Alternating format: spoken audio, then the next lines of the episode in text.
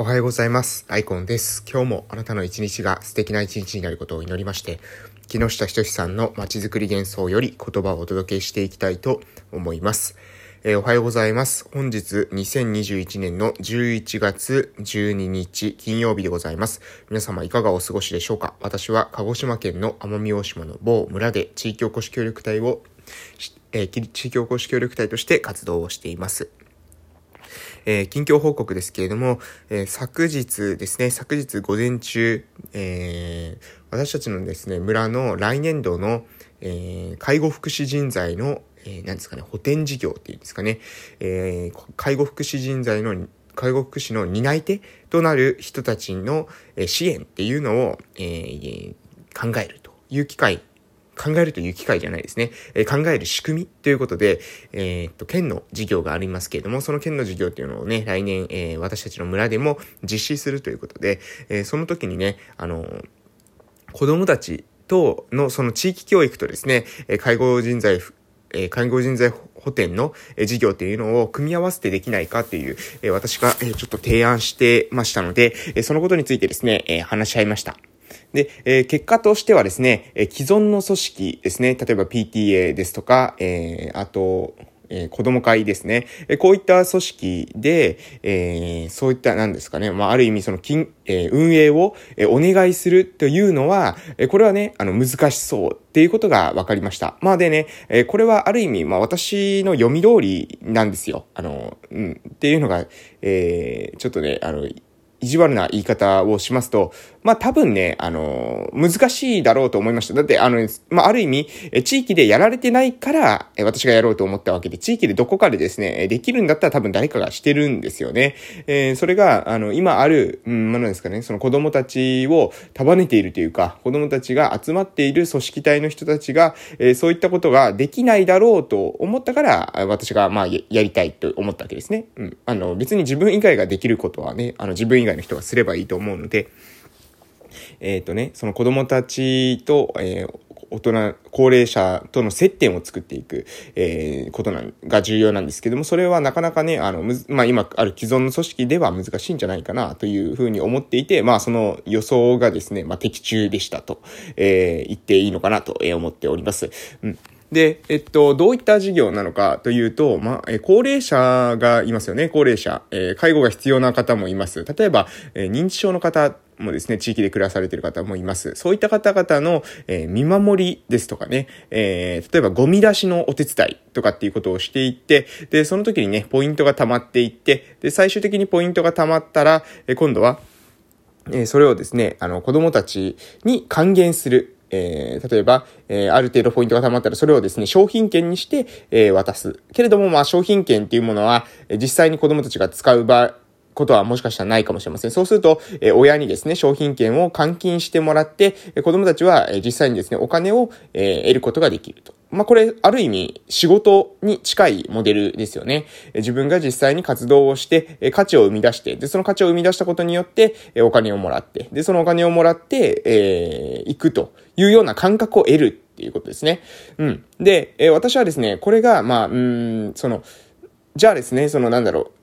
お金が目的になるっていう事業にはしたくないっていうのが私の思いなんですね。なので、まあ、えっと、ポイントをもらうけれども、それはですね、1年に1回、年の終わりにしか換算で、えー、生産、生産できません。えー、なので、えー、そ、まあ、あの、ある意味ですね、そんなにね、なんていうのかな、うん、割のいい、仕事ではないと思うんですよ。割、割のいい仕事ではないと思うんですけれども、えー、それでも、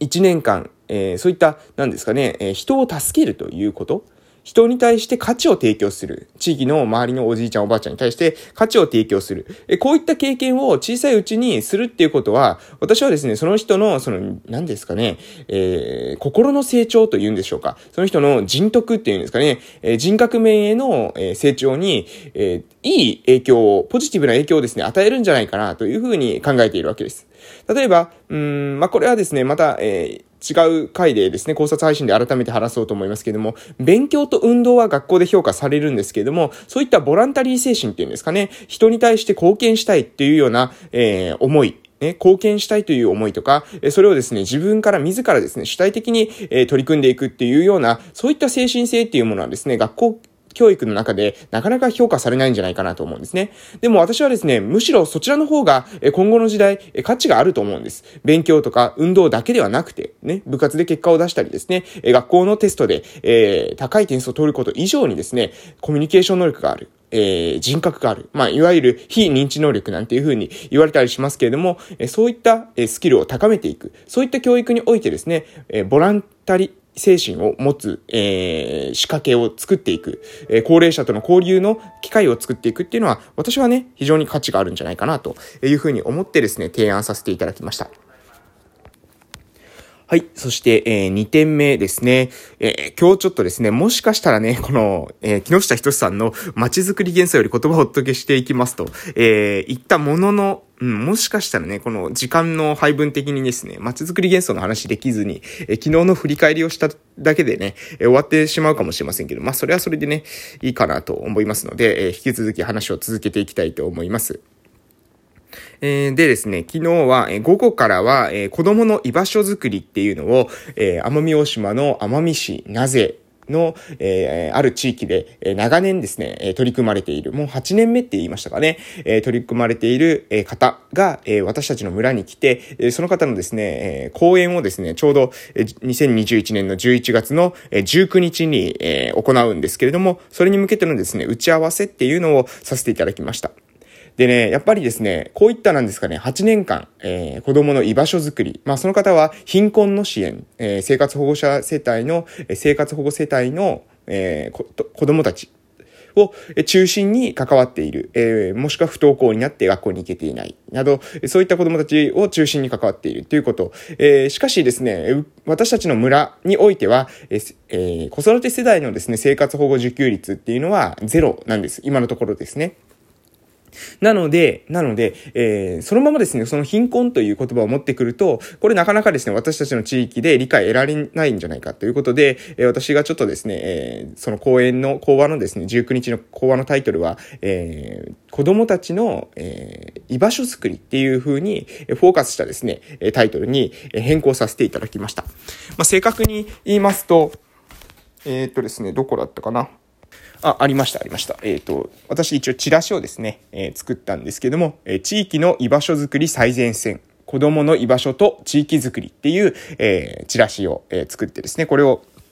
村中に配っているわけですけれども、この、あえてですね、子供の貧困という言葉を、は、私たちの村にとってはですね、まだ今だですね、その現実感がないだろうということで取り除かせていただきました。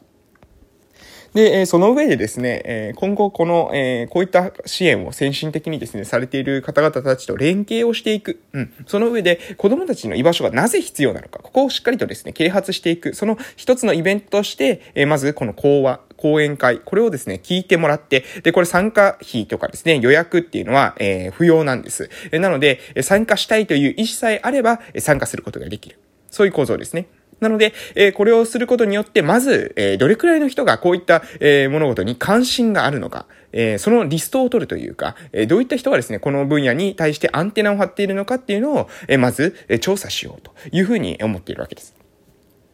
なので、まあ、裏の意図もですね、まあ、いろいろ、えー、活動の中にはありますが、まずは、えー、昨日やったこと、午前中にやった、えー、来年度からのですね、介護人材補填と、えー、地域教育っていうのを掛け合わせて、子供たちに対してのそのボランティア活動、うん、えー、をやっていけないかどうか。うん、これ、モチベーション3.0っていうですね、ダニエル・ピンクさんの本の中の内発的動機っていうものを、えー、ですね、えー、考えた、えー、デザインっていうのをしてるんですけど、これもね、この内発的動機っていう言葉自体もですね、これね、なかなかね、あの、説明の中で、えー、理解されにくいな、えー、と思いましたので、これはもう少しですね、わかりやすく伝える必要があると思いますが、えー、昨日のあの話の中では、うん、まあ、あの、今のある既存の組織の中では難しそうであるっていうことが分かったので、まあ一つですね、大きな収穫かなというふうに思っております。そして、午後にしました、子供の居場所と地域づくりの講演に向けた打ち合わせにおいても、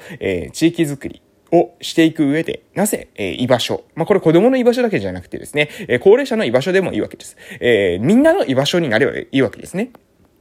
要するに心の拠り所と言いますか、え、何もすることがない、え、どこか誰かと会って人とえー、話したいとか、えー、とにかく人の、えー、人がいるところに行きたいって思った時に、地域においてですね、えー、ここに行けば人に会える。そしてそこに、えー、みんながアクセスすることができて、地域の困りごとがですね、えー、出てきた時に、そこに、えー、検出される。そういったような場所ができてくるっていうことが非常にですね、重要なんじゃないかなと私は思っております。そのために、えー、専門職をですね、広く私たちの地域で効果的に、えー、生産性を上げて活動するためのオンライン体制の整備、えー、こういったこともですね、私同時に進めてます。なので、全部繋がってるんですね、実は。え私たちの、えこの住んでいる地域、村の地域特性に合わせて、人数は少ないけれども、土地は大きい。えそしてですね、その人口構造です。え少子高齢化、非常に進んでおります。こういった状況をどう10年、20年乗り越えていくのか。えこういった風な長期的な視点を持って、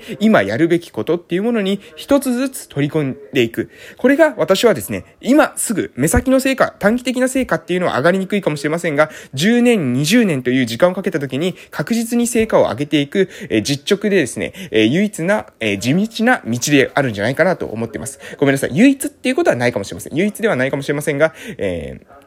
より良い村を作っていくための一つの案なんじゃないかなと私は思っております。